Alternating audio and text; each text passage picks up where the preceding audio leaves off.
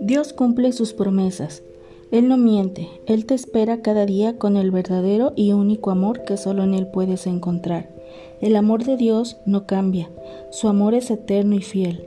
Tú puedes fallar muchas veces, al igual que muchas veces puedes clamar por su amor y misericordia.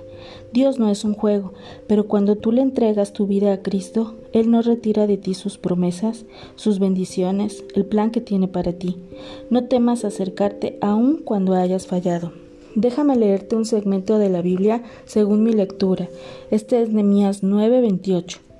Pero una vez que tenían paz, volvían a hacer lo malo delante de ti, por lo cual los abandonaste en mano de sus enemigos que los dominaron, pero volvían y clamaban otra vez a ti. Y tú desde los cielos los oías y según tus misericordias muchas veces los libraste. ¿Te das cuenta del gran amor y misericordia de Dios hacia ti?